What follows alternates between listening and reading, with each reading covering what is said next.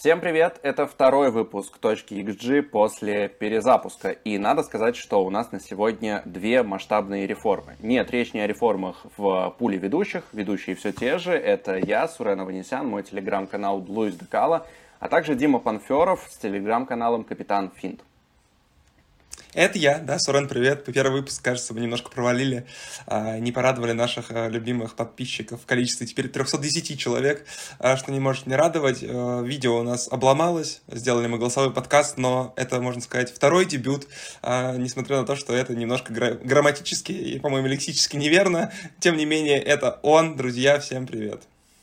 До этого был дебют в молодежной команде, сегодня во взрослой. Ну и к этому дебюту мы подготовились по-особенному, помимо того, что вы видите теперь наши лица. Я надеюсь, что видите, и я надеюсь, что мне не придется это потом вырезать, не знаю, на монтаже звука, но тем не менее. А, надеюсь, что видите наши лица, и есть еще одна важная реформа, она связана с форматом. В прошлый раз мы и сами удивились тому, как наговорили на целых 47 минут, поэтому теперь решили чуть-чуть э, по-другому подходить к всей структуре шоу. В общем-то, рубрики остаются все теми же, но теперь мы будем высказываться по очереди, а не вместе по каждой рубрике. Собственно, по ходу дела поймете, теперь вдвоем прям таки мы будем высказываться только в последней рубрике, в которой будем отвечать на ваши вопросы. Кстати, сегодня будет вопрос из моего канала, но до этого мы еще обязательно дойдем, а пока всех с началом второго выпуска, Дима, тебя в том числе, и поехали. Погнали.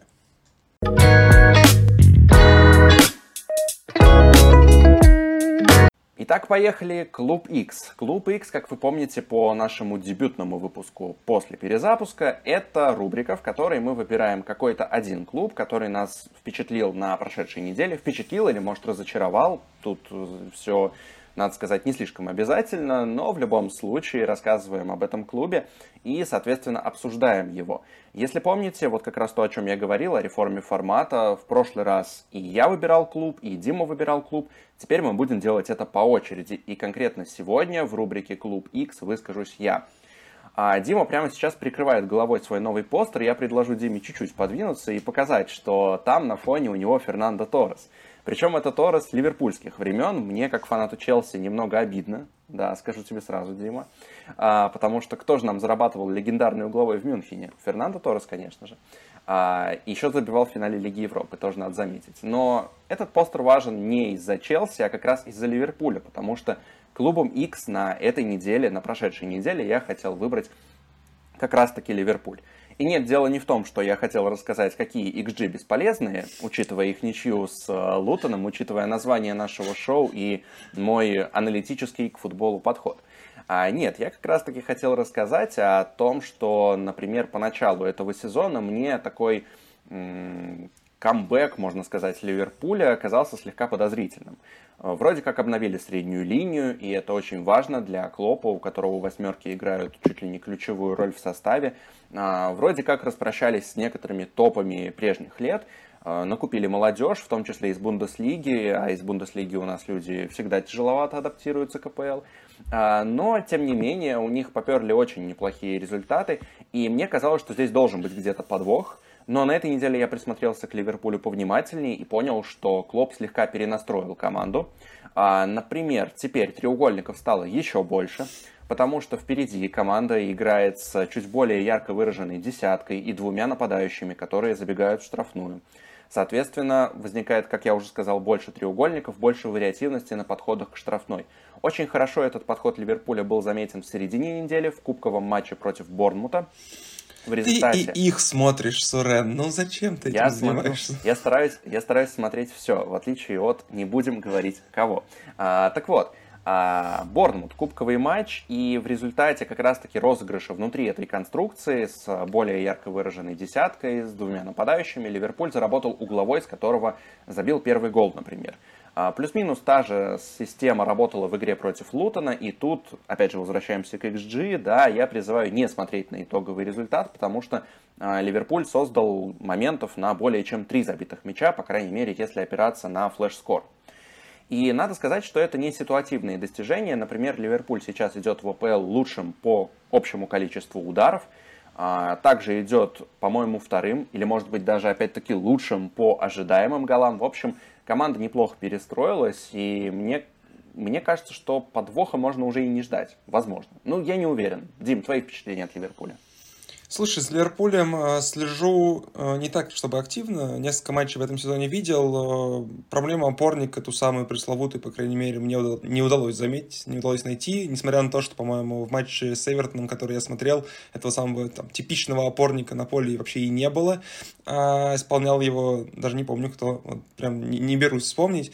А, Ливерпуль кажется сейчас командой такой безбашенной в хорошем смысле, бегущий постоянно вперед и стремящийся забить больше, чем соперник забьет. То есть, да, здесь, мне кажется, Ливерпуль в этом сезоне еще а, сыграет там пару матчей со счетом, со счетом 4-3, может быть, 5-4. Вот прям вот э, туда, вот в двух, э, двухтысячных, когда они с Соловесом так играли, мне кажется, Ливерпуль э, в этом сезоне отправится. А, могу из впечатления отметить, что ну, Дарвин Нунис продолжает, конечно, фантастически реализовывать моменты. А, слава богу, что не купил я его в фэнтези. А, вот Мохаммед Салах радует, соответственно, в фэнтези очках, да, в их наборе почти нет у него нулевых матчей. Это меня тоже радует. Но еще мне, конечно, нравится Сабаслая. Еще, наверное, с Зальцбурга. Это австриец просто какой-то бешеный правой ногой. А, читал этот материал недавно, что Венгер, значит, точнее, отец Венгера заставлял его играть в узкой совсем обуви, чтобы нога не росла у парня. Говорят, что при более маленькой стопе более сильный удар и более такой, что ли, непредсказуемый, и как бы уже несколько таких скримеров было забито даже в Ливерпуле. Поэтому Ливерпуль мне нравится, как любая атакующая команда, как я пропагандировал в первом выпуске, поэтому Клопу респект, ждем возвращения Робертсона, мне кажется, тогда можно будет говорить о том, что Ливерпуль вернулся окончательно, Энди просто травмировался, кажется, до декабря, сейчас э, довольно странные вариации слева в защите у Ливерпуля есть, но я думаю, что все образуется, и Ливерпуль в четверку-то уж точно залезет. Тут я тебя коротко дополню, что, во-первых, твое впечатление про защиту Ливерпуля, оно в целом во многом правдивое, потому что, например, Ливерпуль допустил больше ожидаемых мячей, чем, ну, вот другие, например, топ-клубы Англии, чем Челси, Манчестер Сити. Да, Челси топ-клуб. Я в такой футболке сижу, ничего другого не скажу. Чем Челси, Сити, Арсенал, Ньюкасл и даже Тоттенхэм, по-моему. То есть, да, команда, возможно, возможно, оборона еще не так хорошо отлажена, как атака в случае с Ливерпулем. А насчет Салаха и Нуньеса, ну, опять же, как э, фанат Челси, как человек, свидетель Тима Вернера, э, не могу не защищать Дарвина Нуньеса, потому что, на самом деле, человек моменты находит, и можно вспомнить, например, игру против Ньюкасла, в которой Нуньес э, вышел на поле на замену, забил два мяча и, собственно, вытянул для Ливерпуля победу. Мне кажется, что Нуньес э, все равно рано или поздно адаптируется и свои голы будет находить. А насчет Салаха тоже коротко отмечу, что он очень хорошо смотрится вот в этой обновленной атакующей системе Ливерпуля со своими там рывками в штрафную. Пресс у него классный. Он... Пресс у него классный. Пресс Прическа шикарная. И, и, и, и пресс, и прессинг у него классный, а еще он хорошо атакует, да. А, врывается как раз в штрафную, может сыграть и перед штрафной, да, достаточно изобретательный во всех смыслах.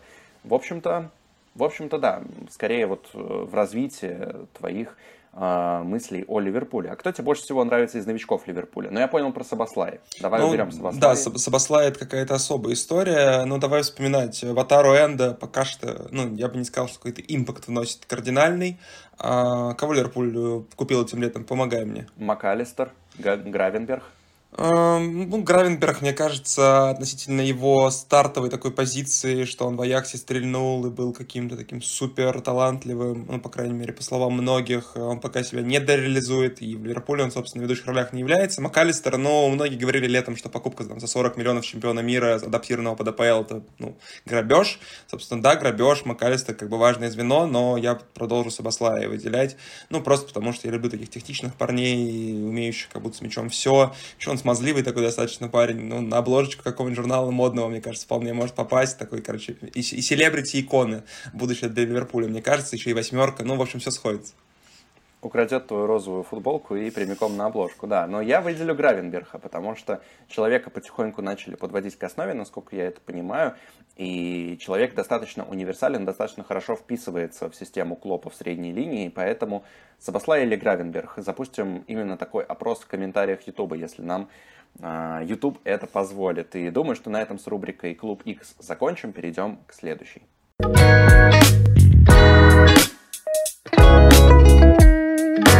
Так вторая рубрика дополнит название нашего шоу. Мы выберем игрока G в этот раз. Э, Сурен, мне кажется, ты догадываешься, кого я сейчас назову. Ты же внимательный читатель канала Капитан Финт э, и многие другие люди, которые его читают, уже, ну, другие люди не вот так делают, да, вот так, лайки ставят, комментарии оставляют. Э, в общем, восхищаюсь я с момента перехода, да даже, наверное, раньше, за месяц до перехода Жереми Даку в Манчестер Сити, я начал парнем восхищаться, снова вспомнил про его прекрасный дриблинг, и, ну, какой-то феноменальный старт он выдает. А, по крайней мере, в матче с Борнмутом казалось, что как влитой уже, не знаю, может быть, пару-тройку лет у Пепа играет, и генерирует опасность. Хотя сказал я сейчас эту фразу и начал думать о том, что если бы он уже пару-тройку лет играл у Пепа, он обыгрывал бы только назад, сохранял мяч и в атакатил. Ну, в общем, думаю, все перформанс Жереми Доку видели, если не видели, обязательно загуглите хайлайты, причем хайлайты не голов и там ассистов в количестве четырех штук, которые Жереми отдал. Мне понравилось там, в очередной раз его работу с мячом, э, и какие-то такие фишечки в духе ложных замахов перед простыми передачами, э, там, обыгрыш э, перед ассистом первым э, на правом фланге просто какой-то фантастический, не знаю, там можно добавить все это, сдобрить цифрами, там, десятка от Хускор, десятка от Софоскор, э, может быть, кого-то там более глубоких таких аналитиков не впечатлит, но я думаю, там, те же самые пять успешных попыток дриблинга из пяти уж точно могут. И что самое важное, что мне понравилось, что бельгиец в матче, значит, 9 дуэлей у него было э, не верховых, а, собственно, на, на поле, значит, столкновения всякого разного рода, и 7 из 9 он выиграл. Э, ну, мне кажется, против таких немножко дуболобных защитников Бормута это показатель очень классный, и подтверждающий, что парень к адаптирован. Естественно, можно вспомнить про его там историю травм и вообще всячески там, говорить о том, что игроки из Лиги 1 непригодны, и такой же новый Сан-Максимен, но пока что, пока что на старте человек вытеснил Джека Грилиша, в запас его посадил, и для команд, а, играющих автобусом, а против таких команд, ну, мне кажется, абсолютное большинство, Жереми Даку будет и в будущем очень классным таким X-фактором, который будет создавать моменты на ровном месте, а, по крайней мере, генерирует всяческую опасность. Вот. А, Сурен, что скажешь про Даку? У меня есть еще что говорить, прям вот такой список целых классных фактов, и даже цитат Гвардиолы, но давай ты мне, пожалуйста, расскажи, видела ли ты его перформанс э, в воскресенье или в субботу, точно не помню.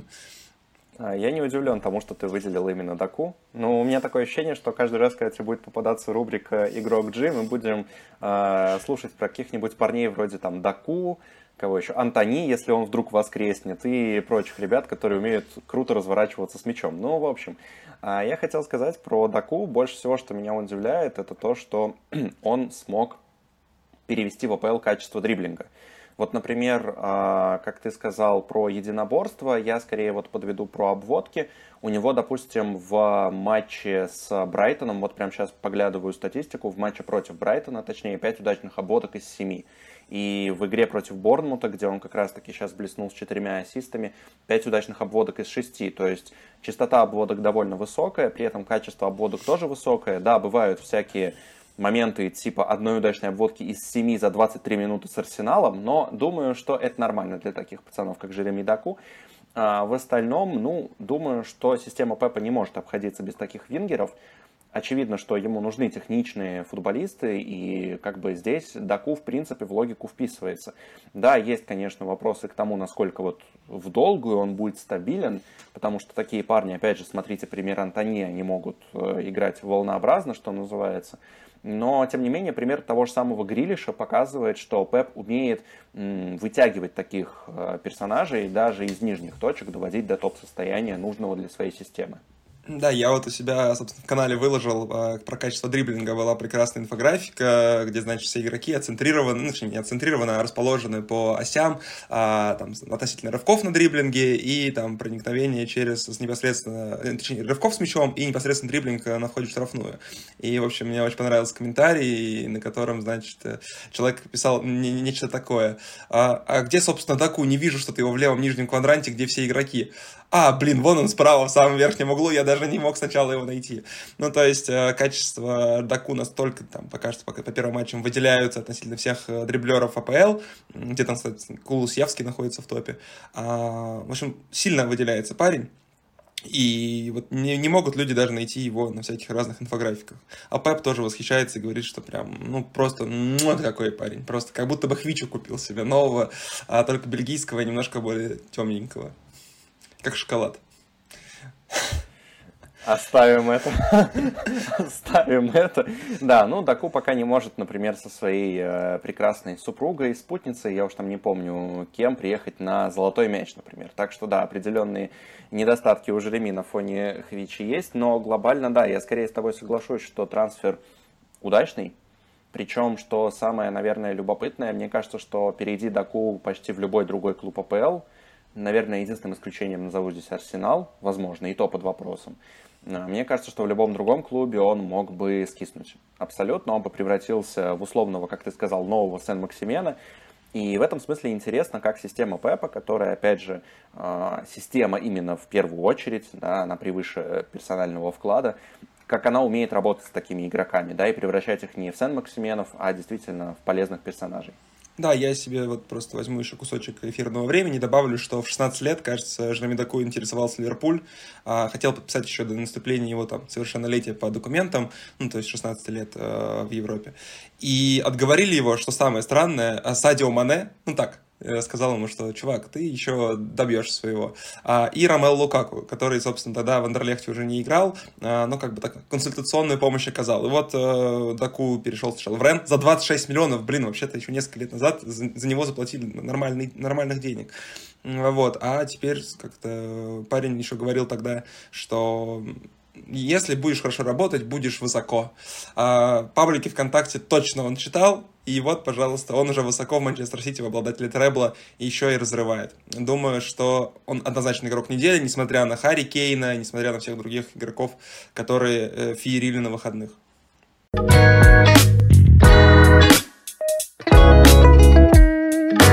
Третья рубрика, как я уже, по-моему, шутил в первом выпуске, мы заканчиваем разбирать наше название. Да, называется она «Поставить точку», и смысл ее прост. Выбираем инфоповод и вместе его обсуждаем для того, чтобы найти, наверное, какой-нибудь консенсус.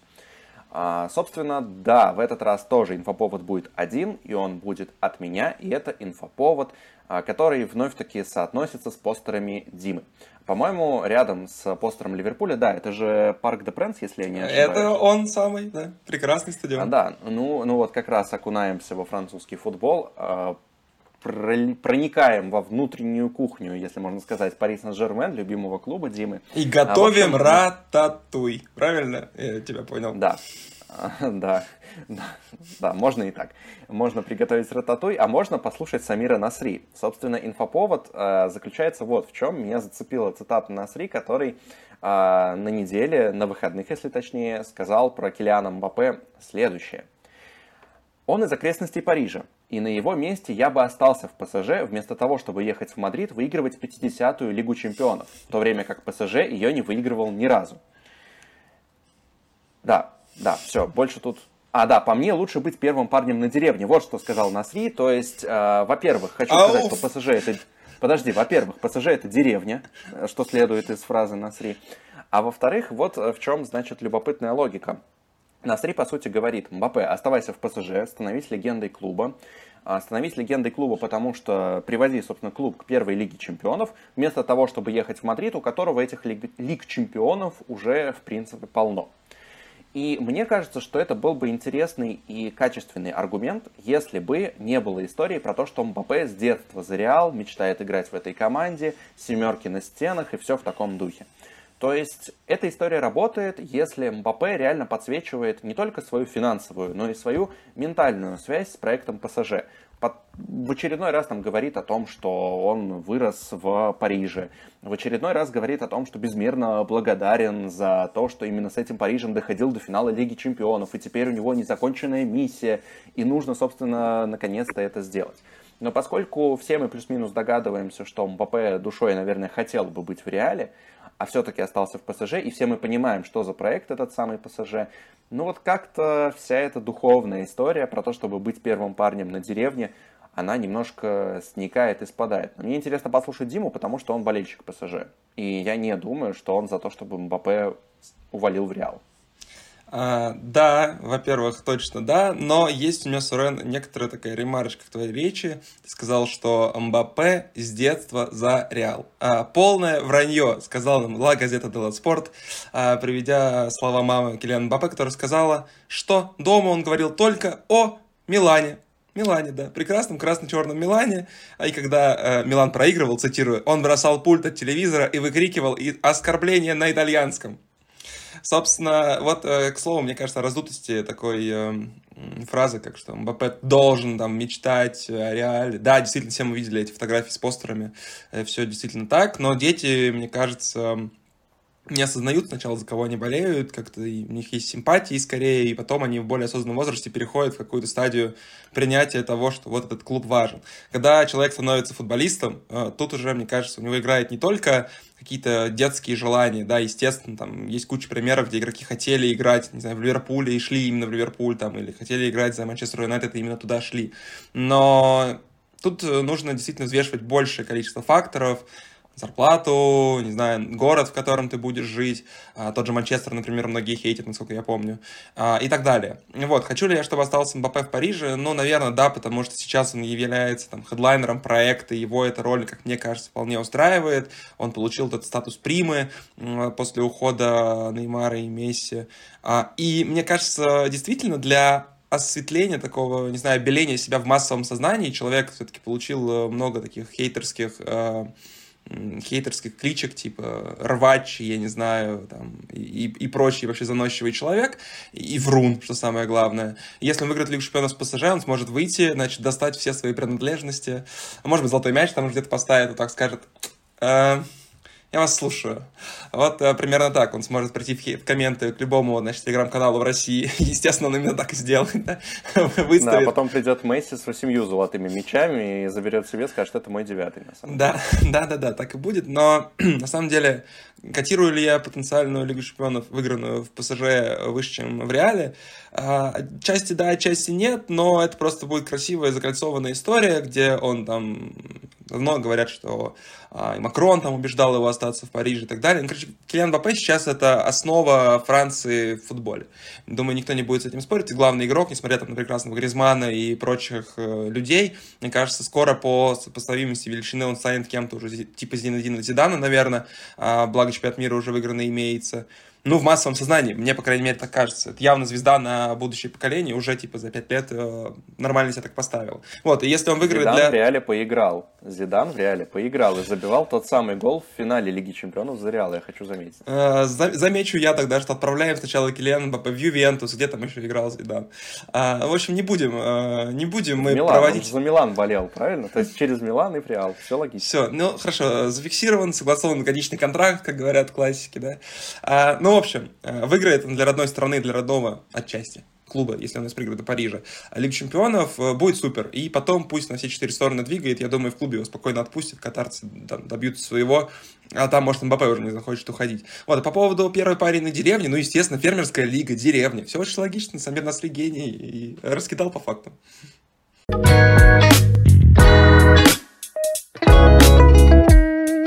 Ну, поговорили мы про ПСЖ. Хотел бы я продолжить этот триумфальный спич и вообще не останавливаться сделать этот подкаст исключительно про парижский клуб. Но нет, есть у нас новая рубрика, точнее не новая, а старая уже. Второй раз все-таки ее делаем. Называется «Наши ожидания, ваши проблемы». Рубрика, где мы обсуждаем контент авторов, которых вы читаете, слушаете.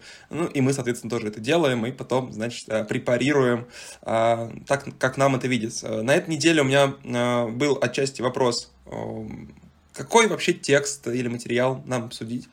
А потом э, я думал, да блин, какие-то они все слабые и неинтересные. Ну, в общем, выделил я один. Сегодня буквально его раскопал. Пост от телеграм-канала «Английский акцент», в котором посчитали, э, сколько голов отменили из-за ВАР в этом сезоне АПЛ.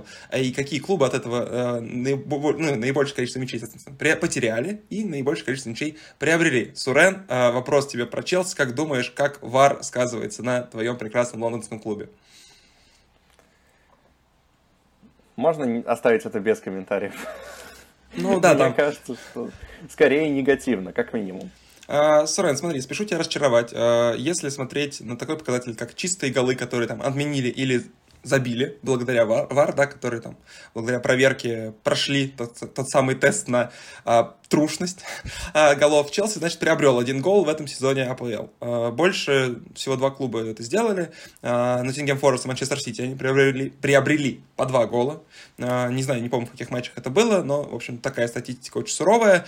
Много клубов получили по плюс одному голу, несколько по нулю. Есть ряд, всего лишь пять клубов, которые ВАР явно хейтит. Значит, первый клуб это Кристал Пэлас, затем Шеффилд. Ну, ладно, хейтит и хейтит, как казалось какая вообще разница, да? А, нам до этого как, как до Луны. Но есть три клуба, которые прямо-таки страдают, а один самый главный страдающий от ВАР клуб Англии а, это клуб Манчестер Юнайтед. Пять голов с начала сезона отменили у бедного Юнайтед. И, наверное, благодаря, ну, точнее, не благодаря, а во многом а, учитывая этот фактор, нужно понимать, что МЮ, там, может, очков где-то не добрал. Пять голов — это там, в сравнении с тем же там, Тоттенхэмом и Вулверхэмптоном, которые близко, но имеют всего минус два, это прямо радикальная разница. По большому счету, это потенциально 5 побед со счетом 1-0. Вот, поэтому э, нужно зафиксировать, что МЮ хоть находится в кризисе. Во-первых, не так далеко отстает от э, там, Арсенала, плюс 6 очков всего, кажется, имеют лондонцы относительно манкунианцев. А, ну и вот эти вот голы тоже нужно помнить. Естественно, мы понимаем, что Вар частная система, ну, если мы не смотрим матч Ливерпуль-Тоттенхэм. А, но МЮ мог бы добрать чуть большее количество очков, забив вот эти самые мячи, которые Вар отменил. Вот такой у меня контент на, не знаю, на обсуждение или просто как интересный факт я его принес. Сурен, есть тебе что-нибудь сказать по этому поводу? Ну, во-первых, я против логики о том, что Манчестер Юнайтед не добрал там, условно, 5 побед по 1-0, или о том, что МЮ был бы э, жестко лучше с точки зрения результата, если бы эти 5 голов ему засчитали. Но, во-первых, раз отменили, и раз не было никаких там громких скандалов, то значит отменили по делу. Во-вторых, э, есть такая вещь, как большая зависимость вообще статистики, цифр, всего, чего хочешь от так называемого game state, то есть в какой в данный момент э, стадии проходит игра. Если, допустим, это гол Манчестер Юнайтед, который отменили на первой минуте, то этот гол вряд ли мог бы повлиять на что-либо глобально. То есть э, у команды противника оставалось бы еще 89 минут, как минимум, для того, чтобы этот гол отыграть. И так далее. То есть нужно вникать в нюансы, что это были за голы, в какой момент они были забиты и в каких матчах. Здесь я, к сожалению, этого сделать не готов. И насчет ВАРа у меня есть такая одна общая ремарка. Мне кажется, что а, когда люди обсуждают ВАР, они исходят из того, что ВАР должен быть абсолютно справедливой системой, где куча проверок и перепроверок гарантируют то, что все, значит, по букве футбольного закона, никаких ошибок и так далее. Но при этом люди забывают, что на ВАРе сидит абсолютно такой же арбитр, какой бегает в поле. А, если вы там условно смотрите футбольные трансляции, я надеюсь, что вы это делаете, то вы наверняка замечали, что прям вар комната, да, к Диме это не относится сразу. Говорю про наших дорогих, э, сколько там было просмотров, 200, вот значит про 200 слушателей, 198, если вычесть нас с Димой, да. А, так вот, а, да, вы наверняка обращали внимание, что прям выписывается отдельно, кто ответственен условно за вар-комнату, какой там сидит судья. То есть получается, что вар улучшает качество решений только за счет того, что добавляется какая-то точка зрения извне. Но кто вам гарантирует, что эта точка зрения верна? Мне кажется, что мы придем к абсолютно справедливому ВАР и абсолютно справедливому судейству только тогда, когда судьи заменят какие-нибудь роботы, и то как бы не факт. И а, когда... они все равно будут судить в пользу Реала, Барселоны и да, против кстати, МЮ, их все, равно, их все равно купят Пересы и все остальные. А, да, но и в то же время, когда все поле будет обвешено датчиками, все футболисты там, наверное, какие-нибудь будут обвешены датчиками, в общем, только тогда мы получим абсолютно справедливый футбол. Вар все равно лучше, с Варом все равно лучше, чем без него, и я бы это говорил, даже если бы Челси не получил там один гол дополнительный, но система не идеальна, и нужно это понимать, когда вы критикуете Вар. У меня такие мысли. Слушай, да, сложно не согласиться, абсолютно. А, и, наверное, про 3-5 побед по 1-0 я все-таки преувеличил, но просто нужно не забывать об этом факторе, что несмотря да, на то, что голы вероятнее всего отменили честно, эти голы могли быть забиты. То есть очевидно, что моменты были созданы, и моменты были созданы достаточно качественные, а, раз ВАР э, прибегал к просмотру. Поэтому МЮ, мне кажется, несмотря на вот эту свою как кажется, большое и серьезное падение в результатах относительно прошлого сезона э, не будет так плохо по итогу, но в четверку, наверное, не попадет, как думаешь? Я думаю, что не попадет, но сейчас вот еще про МЮ хотел сказать, что А не кажется ли тебе, что риторически, если бы им засчитали эти пять мячей, это можно было бы развернуть в другую сторону? Ну, видно, что у команды игровые проблемы, и просто публика говорила бы, что судьи тащат МЮ, который, очевидно, постепенно ложится на дно. Говорили бы, что вот там у МЮ сейчас перепродажа к другим владельцам, нельзя уронить имидж команды, чтобы пришли кто-нибудь богатый, восстановили легендарный клуб, и это было бы очень круто для бизнес-проекта АПЛ. В общем, я вполне могу и дальше строить эту конспирологическую теорию, если бы не было ВАР. А, так вот, игровые проблемы очевидны, да, я это, собственно, сказал, и мало того, что очевидны игровые проблемы, а вот как будто бы у Тенхага нет ресурса для того, чтобы выйти куда-то за границы того, что уже показывает МЮ. Да, у МЮ, насколько я понимаю, все еще многовато травмированных, особенно по первой линии, это довольно сильно бьет, да, когда у вас играет связка центр дефов Магуайр Эванс, каким бы крутым ни был там Харри Магуайр в, последних, э, в последние месяцы, наверное, а это все равно не идеал. И понятное дело, что тот же самый Лиссандро Мартинес очень важен для а, системы Манчестер Юнайтед и так далее, и так далее, и так далее. Можно уходить в детали, но, собственно, хочу сказать, что Манчестер Юнайтед, как мне кажется, постепенно подбирается к своему потолку. И здесь нужны либо какие-то прорывные тренерские решения от Тенхага, либо, либо... либо обсуждение Юнайтед в следующем выпуске, например. Как тебе такое? Ну, можно, но, но только если нас кто-нибудь спросит в комментах. Но только если, только если вы оставите 5 комментариев, 5 комментариев про МЮ в следующем выпуске, да. да то мы обязательно Манчестер Юнайтед обсудим. Ну, а пока, а пока. А пока мы пойдем клубу Челси, кажется, и он у нас фигурирует в следующей рубрике. Сурен, презентуй.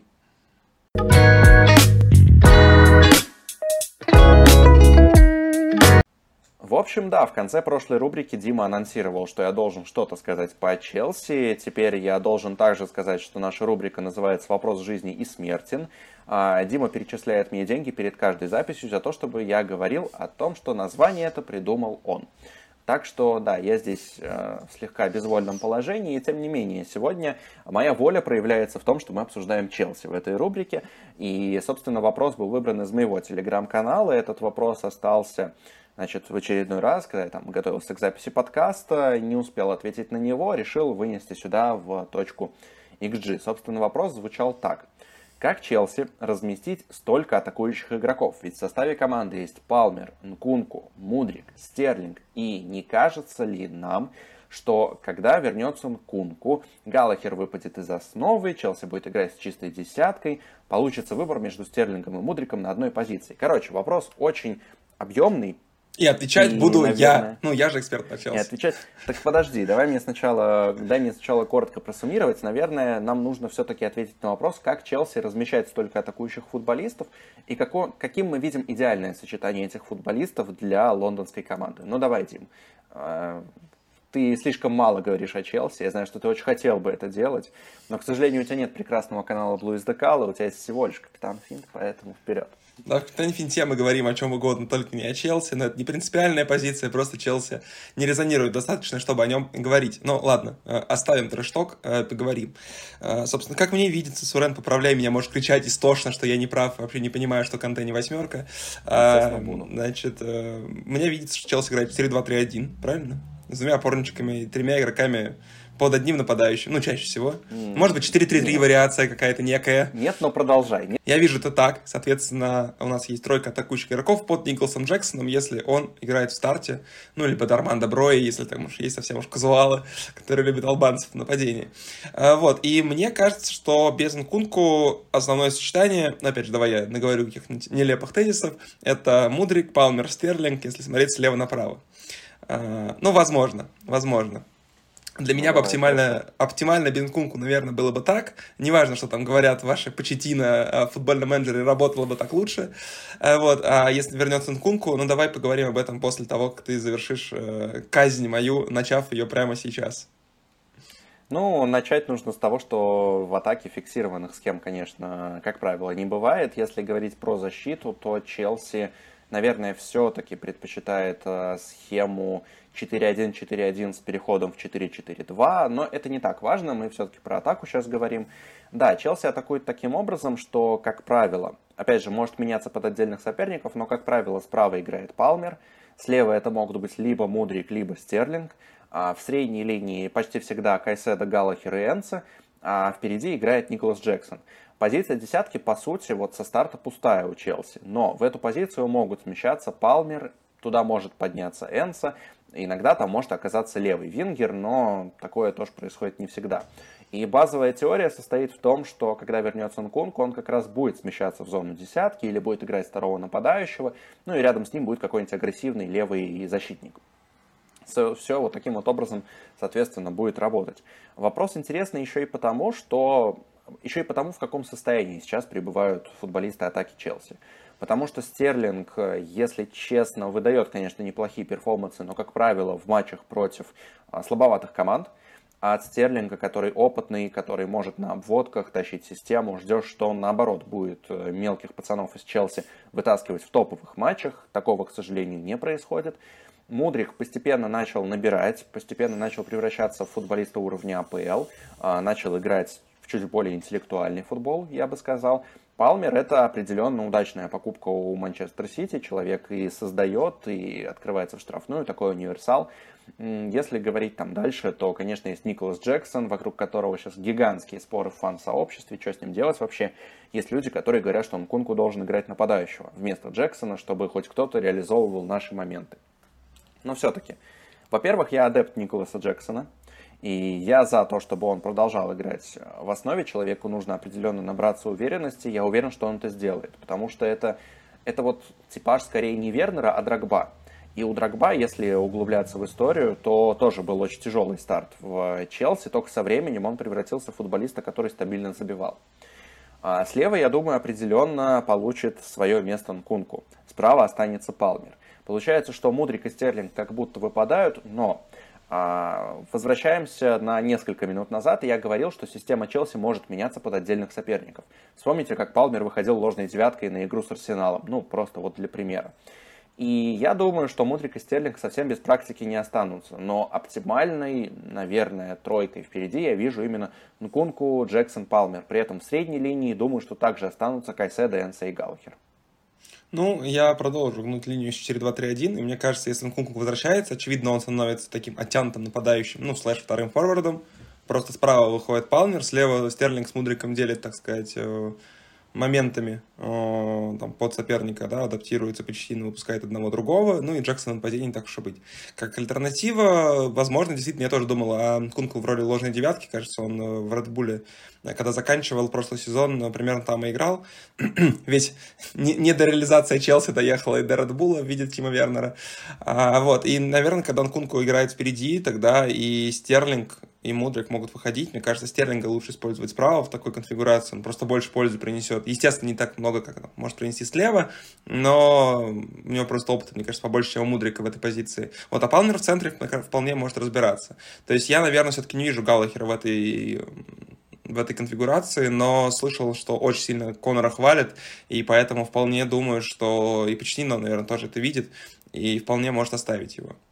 То есть да, нет... по Галлахеру да, по Галлахеру символично, что его хотели продавать в конце прошлого трансферного окна, но оставили, и он теперь вполне себе игрок основы. Насчет 4-2-3-1 еще в развитии. Ну, во-первых, Почетина наигрывал Нкунку на предсезонке на левом фланге все-таки.